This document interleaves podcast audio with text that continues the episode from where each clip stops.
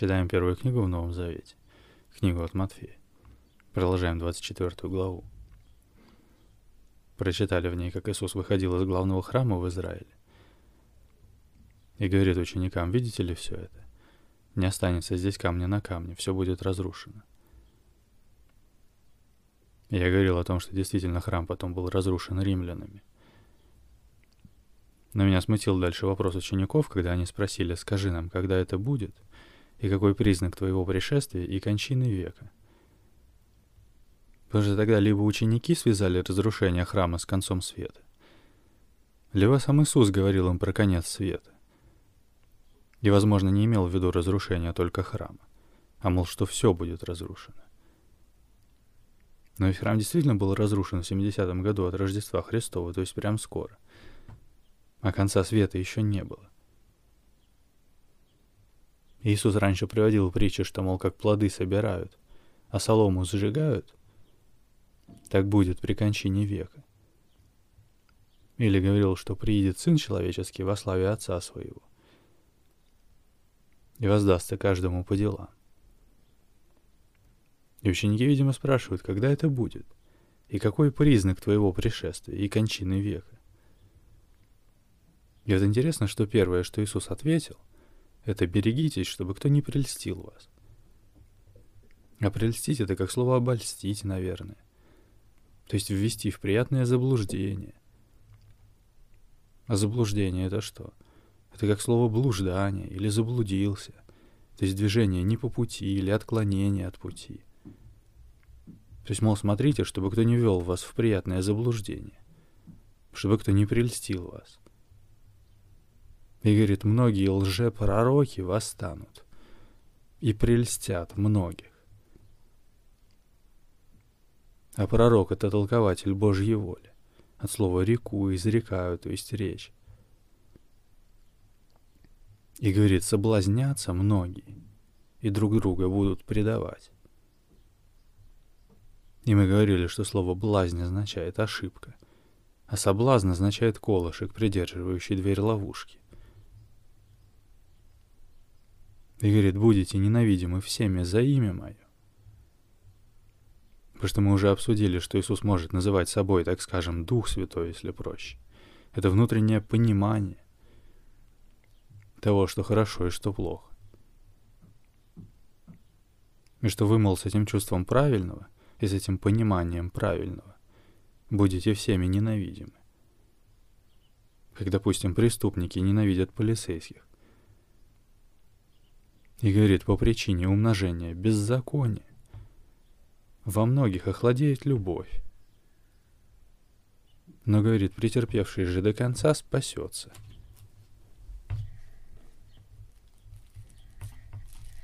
И дальше с 14 стиха. «И проповедано будет сие Евангелие Царствия по всей вселенной, во свидетельство всем народам, и тогда придет конец. Итак, когда увидите мерзость запустения, реченную через пророка Даниила, стоящую на святом месте, читающий да разумеет, тогда находящиеся в Иудее добегут в горы, и кто на кровле, тот да не сходит взять что-нибудь из дома своего, и кто на поле, тот да не обращается назад, назад взять одежды свои. Горе же беременным и питающим сосцами в те дни. Молитесь, чтобы не случилось бегство ваше зимою или в субботу ибо тогда будет великая скорбь, какой не было от начала мира до ныне и не будет. То есть, во-первых, говорит, Евангелие будет проповедано по всей вселенной, а во-вторых, говорит про некую мерзость запустения, стоящую на святом месте. И Матфей, автор этой книги, тут делает вставку, читающий да разумеет. Давай посмотрим, где это написано. В Ветхом Завете есть книга пророка Даниила. И вот, видимо, Иисус ссылается на какое-то место в этой книге. Я напишу в браузер wiki source.org. Выберу русский язык. Напишу здесь в поиск Библия. Нажму на синодальный перевод. Мы читаем синодальный перевод. Синод — это как сенат высший орган церковного духовенства. Нажму тут на Новый Завет, на книгу от Матфея, на 24 главу. И вот тут рядом с 15 стихом есть отсылка на книгу Даниила. Глава 9, стих 27. Давай посмотрим. Можно прям нажать и перейти. Итак, знай и разумей, с того времени, как выйдет повеление о восстановлении Иерусалима, до Христа Владыки семь седьмин и шестьдесят две седьмины. И возвратится народ, и обустроятся улицы и стены, но в трудные времена. И по истечении шестидесяти двух седьмин предан будет смерти Христос, и не будет. А город и святилище разрушены будут народом вождя, который придет. И конец его будет как от наводнения, и до конца войны будут опустош... опустошения. И утвердит завет для многих одна седьмина, а в половине седьмины прекратится жертва и приношение, и на крыле святилища будет мерзость запустения. И окончательная предопределенная гибель постигнет опустошителя — Интересно, что пророк Даниил это где-то за 600 лет до рождения Иисуса. А тут прям написано про Христа и про то, что будет предан смерти, а город и святилище разрушены будут народом вождя, который придет. Ведь когда Иисус жил, Израиль находился под властью Рима. И в 70 году нашей эры римляне разрушили и Иерусалим и храм в том числе – Иисус, видимо, своим ученикам сейчас именно об этом говорит, потому что ссылается им на Библию, на книгу пророка Даниила, вот на это место. Еще раз напомню, что слово «Библия» проще понять, если вспомнить простое слово «библиотека». Это набор книг. В ней есть Новый Завет, это все то, что от Иисуса Христа. И есть Ветхий Завет, это все то, что до Иисуса Христа. И когда Иисус жил, Ветхий Завет — это и была Библия того времени. Разве что у евреев немного другой порядок книг. Давай посмотрим еще в поиске. Я напишу мерзость запустения.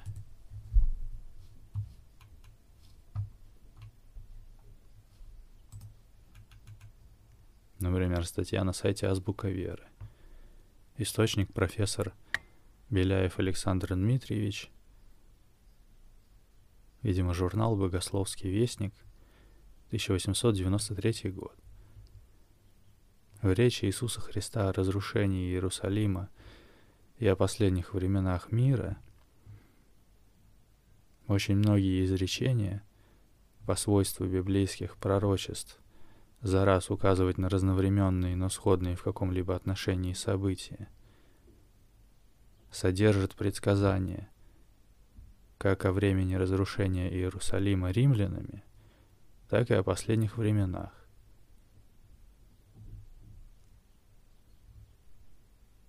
Мерзость запустения, стоящая на святом месте, означает прежде всего опустошение Иерусалимского храма, произведенное римлянами в 70 году по Рождестве Христовом. Эта речь имеет некоторые важные дополнения в Евангелии от Луки – когда же увидите Иерусалим, окруженный войсками, тогда знайте, что приблизилось запустение его. Тогда находящиеся в Иудее добегут в горы, и кто в городе, выходи из него, а кто в окрестностях, не входи в него, потому что это дни отмщения, да исполнится все написанное. Горе же беременным и питающим сосцами в те дни, ибо великое будет бедствие на земле и гнев на народ сей, и падут от острия меча и отведутся в плен во все народы. И Иерусалим будет попираем язычниками, доколе не окончатся времена язычников. Это Евангелие от Луки, глава 21. То есть одна из следующих книг в Новом Завете. Мы сейчас читаем книгу от Матфея, а это будет книга от Луки, другого ученика Иисуса. А язычники от слова языки, то есть народы некая народная вера, а не конкретная религия. И римляне были язычники. Язычники поклонялись многим богам. У римлян, например, главный бог — это Юпитер, насколько я знаю. Бог-громовержец. При этом у греков это Зевс, а у славян это Перун, например, и так далее. Или, например, у греков был Посейдон, бог моря, а у римлян это был Нептун. Или Аполлон, Купидон и так далее. Это тоже из римского язычества, если я не ошибаюсь. Не знаю конкретно того ли времени, или более позднего, или раннего. Но интересно, что Иисус, например, говорил евреям, мол, порождение Ехидны. А Ехидна — это персонаж греческой мифологии. И опять же, это сейчас есть христианство. А когда Иисус жил, не было христианства. В Израиле другая религия по Ветхому Завету и по законам Моисея. Того Моисея, который развел море, вывел еврейский народ из рабства и написал законы и заповеди. По сути, Моисей это был основатель еврейской религии. Потому что до этого у евреев не было такой религии, там тоже было язычество из десяти богов. Сефирот. Но когда у них появилась эта религия, иудаизм, то язычество стало чем-то плохим – Я раньше сравнивал язычество с народными приметами или с суевериями народными. Но по сути, что сказать «увидел черную кошку, повернись три раза», что сказать «увидел церковь, покрестись три раза», это в целом... Ты понимаешь, я как-то раз сказал, например, что не считаю, что славяне были язычниками. Потому что вот тоже воспринимал это как что-то плохое. Но по сути-то они как раз и были язычниками потому что у них была народная вера, а не конкретная религия. И евреи считали, что язычники не знают настоящего Бога, потому что в язычестве было много богов. Или считалось, что языческие идолы — это предмет слепого поклонения.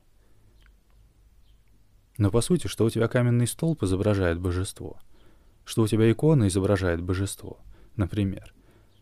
Оно в целом-то в сути своей о главном, просто в разной форме.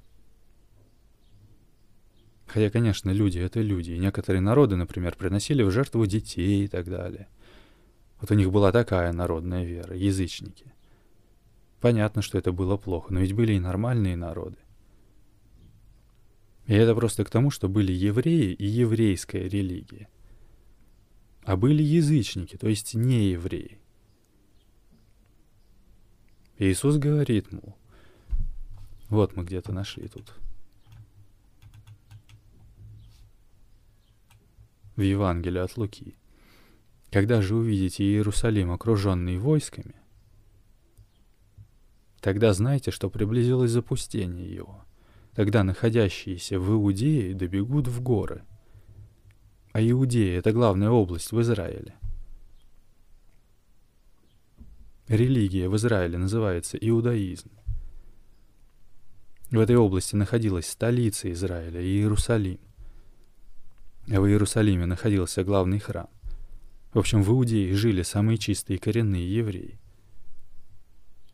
Говорит, тогда находящиеся в Иудее добегут в горы.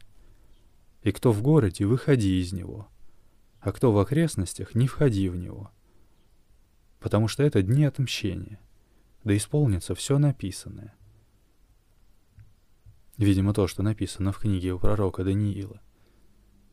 Или, может быть, что-то еще. Горе же беременным и питающим сосцами в те дни, ибо великое будет бедствие на земле и гнев на народ сей. И падут от острия меча, и отведутся в плен во все народы. И Иерусалим будет попираем язычниками, доколе не окончатся времена язычников. Это... Тут, видимо, описывается не конец света, а написано конкретно для евреев.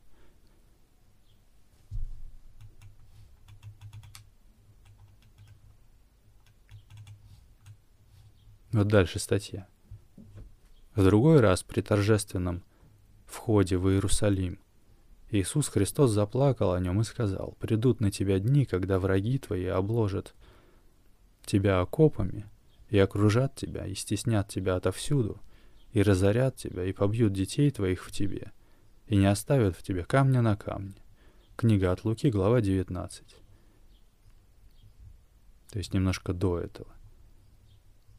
Оба предсказания в точности исполнились во время Иудейской войны, которая вследствие возмущения иудеи против римлян начата была последними в 66 году и окончена в 70 году по Рождестве Христовом. То есть от Рождества Христова, то есть от нашей эры, в 70 году нашей эры. Ужасы этой войны подробно описаны Иосифом Флавием в сочинении об Иудейской войне.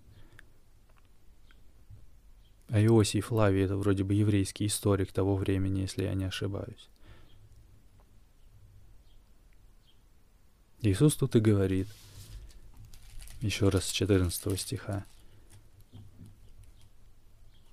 «И проповедано будет сие Евангелие Царствия по всей вселенной, во свидетельство всем народам, и тогда придет конец.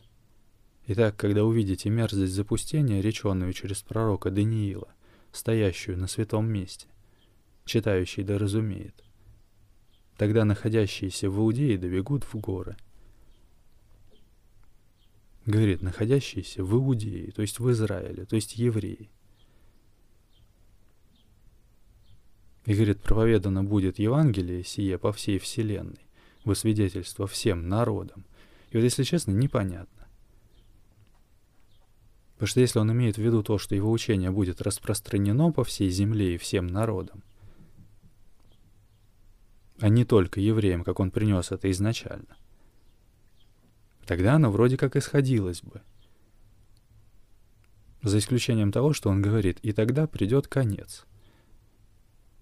Потому что непонятно, какой конец и чему конец. Ведь если бы конец света — Тогда к этому бы сошлось то, что он говорит, мол, храм будет разрушен, а ученики спрашивают его, когда это будет и какой признак твоего пришествия и кончины века. Но ведь не было кончины века. И Евангелие разошлось по миру не к 70-му году, когда разрушили храм, а намного позже. Например, православие отделилось от католицизма примерно в тысячном году нашей эры – это где-то через тысячу лет. После рождения Христа. До этого, например, не было православия. Еще раз, тогда находящиеся в Иудее добегут в горы. И кто на кровле, тот да не сходит взять что-нибудь из дома своего. И кто на поле, тот да не обращается назад взять одежды свои. Горе же беременным и питающим состами в те дни — Молитесь, чтобы не случилось бегство ваше зимою или в субботу, ибо тогда будет великая скорбь, какой не было от начала мира до ныне и не будет. Если бы не сократились те дни, то не спаслась бы никакая плоть, но ради избранных сократятся те дни. Тогда, если кто скажет вам, вот здесь Христос, или там, не верьте. Ибо восстанут лжехристы и лжепророки и дадут великие знамения и чудеса, чтобы прельстить, если возможно, и избранных. Вот, я наперед сказал вам. Итак, если скажут вам, вот он в пустыне, не выходите. Вот он в потаенных комнатах, не верьте. Ибо как молния исходит от востока и видна бывает даже до запада, так будет пришествие Сына Человеческого. Ибо где будет труп, там соберутся орлы. И вдруг после скорби тех дней солнце померкнет, и луна не даст света своего, и звезды спадут с неба, и силы небесные поколеблются. Тогда явится знамение Сына Человеческого на небе, и тогда восплачутся все племена земные, и увидят Сына Человеческого, грядущего на облаках небесных, силою и славою великую, и пошлет ангелов своих с трубою громогласную, и соберут избранных его от четырех ветров от края небес до края их. От смоковницы возьмите подобие, когда ветви ее становятся уже мягкие и пускают листья, то знаете, что близко лето. Так, когда вы увидите все сие, знайте, что близко при дверях. Истинно говорю вам, не придет род сей, как все сие будет. Небо и земля придут, но слова мои не придут. О дне же том и часе никто не знает. Не ангелы небесные, а только Отец мой один. Но как было в дни Ноя, так будет и в пришествии Сына Человеческого. Ибо как в дни перед потопом ели, пили, женились и выходили замуж, до того дня, как вошел Ной в ковчег, и не думали, пока не пришел потоп и не истребил всех, так будет и в пришествии Сына Человеческого. Тогда будут двое на поле, один берется, а другой оставляется. Две мелющие в жерновах, одна берется, а другая оставляется. Итак, бодрствуйте, потому что не знаете, в который час Господь ваш приидет. Даже не знаю, что сказать. Потому что так-то выглядит, что описывает конец света. Но у меня опять же возникает вопрос, что если он все-таки говорит про конец света, про массовое вымирание, как было при Ное, Ной, который пережил потоп, раз он сравнивает это с Ноем, тогда остается вопрос, когда же был всемирный потоп. Потому что мы там посмотрели в прошлый раз, что по еврейской традиции якобы около двух тысяч или трех тысяч лет до Рождества Христова – но это никак не сходилось бы даже с тем, что евреи находились в рабстве Египта, а Египет уже был где-то за 6 тысяч лет до нашей эры. Это одна из ранних известных цивилизаций, или как это правильно сказать? Может быть, не самое правильное слово цивилизации, но обществ. Не знаю, Египет, Месопотамия, Шумеры. Это вот около 6 тысяч лет до нашей эры.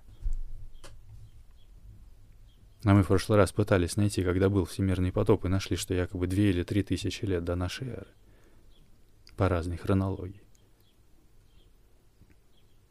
Или примерно две тысячи лет от сотворения мира, что тоже непонятно, как считать, потому что мы нашли, что Земле около, сколько там, четыре с половиной, да, было, миллиардов лет.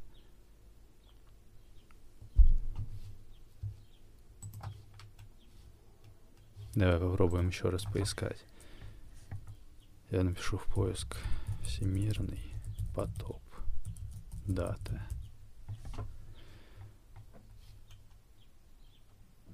Всемирный потоп. Широко распространенный среди народов мира и в ряде религиозных текстов, рассказ о широкомасштабном наводнении – которая стала причиной гибели почти всех людей. В соответствии с этим рассказом Бог или боги насылают на людей потоп в наказание за неверие, нарушение законов, убийство и тому подобное, или без указания причины в, дрес- в древнем месопотамских сказаниях. Вот оно, кстати, Месопотамия. Это Википедия. И тут прям в поиске показывает вопрос. В каком году был всемирный потоп на Земле? И ответ. Потоп был не позднее 33 981 года до нашей эры.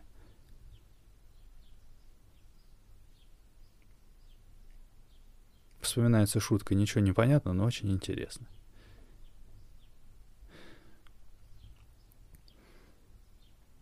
То ли он говорит евреям, то ли он говорит христианам.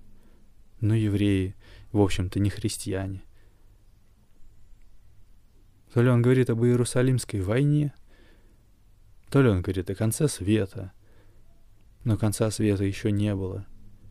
А Иерусалимская война была. Я не понимаю, как тут связать концы с концами. Например, сначала говорит, мол, кто на кровле, тот да не сходит взять что-нибудь из дома. И кто на поле, тот да не обращается назад взять одежды свои. Явится знамение на небе, и все племена земные увидят Сына Человеческого на облаках небесных. И говорит, будут двое на поле, один берется, а другой оставляется. Потому что как в дни перед потопом ели, пили, женились, выходили замуж и не думали. Так будет и в пришествии Сына Человеческого.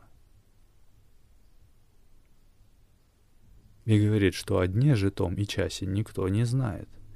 Ни ангелы небесные, а только Отец мой один. Но при этом, говорит, не придет род сей, как все сие будет. Откуда он знает-то? Если никто не знает, когда это будет, я вообще не понимаю. Потому что если род сей — это как поколение, то есть совокупность одновременно живущих людей, примерно одинаковых по возрасту, то он бы им говорил, что, мол, все это должно было бы быть в течение жизни одного поколения. Не придет род сей, как все сие будет. Но он также говорил, что все это будет при кончине века сего. А мы в прошлый раз нашли, например, что фанерозойский эон — это текущий геологический эон, продолжающийся сейчас. А эон означает век, эпоха. И вот поди разберись, о чем речь. Римская империя, например, распалась это через 500 лет от Рождества Христова.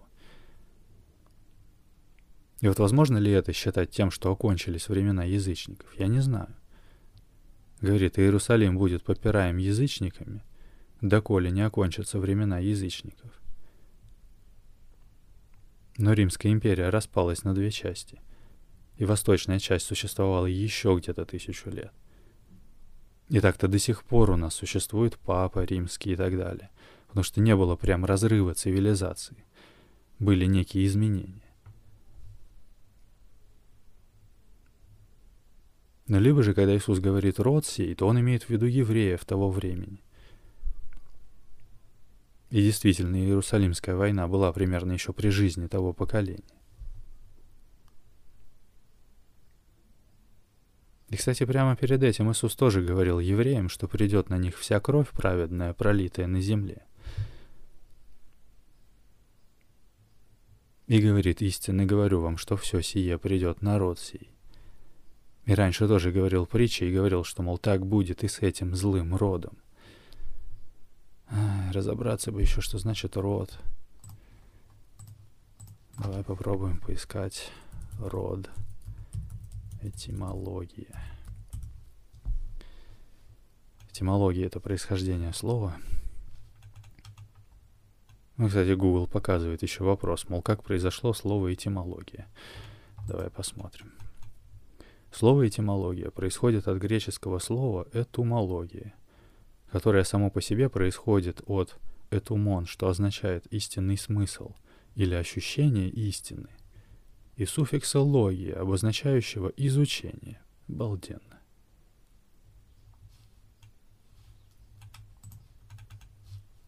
Так и вот, род. Например, вот у славян есть бог, род –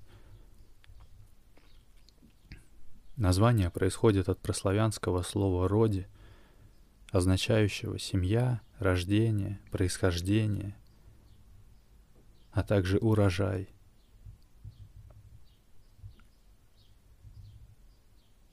Интересно, что Иисус постоянно приводил притчи про урожай. Говорил, мол, оставьте до жатвы. Или говорил, что пшеницу собирают, а солому сжигают – или постоянно говорил про плоды, то есть про урожай. И это слово, в свою очередь, происходит от праиндоевропейского корня «верехдс», что означало «рут», то есть корень. А, интересно. Род, рут, корень. И мы говорили, что Отец Небесный — это источник, начало чего-либо. А тут находим корень, происхождение. И говорили, что слово «Бог» родственно слову «бхага», что означало «наделяющий чем-то», например, жизнью или дающий благо. И тут находим семья, урожай. Надо, в общем, сделать перерыв. Очень сложное для меня место, ну что поделать. Продолжим в следующий раз. Сохрани себе это подкаст «Новый завет» для любопытных. И, кстати, почему для любопытных? Потому что любопытных, как слово «пытливый», то есть стремящийся понять, жаждущий узнать и так далее. И помните, что тьма — это просто отсутствие света. И работает она на то, чтобы вы в себе решили источник света притушить. А получается, нужно лишь только не тухнуть. Бог любит вас.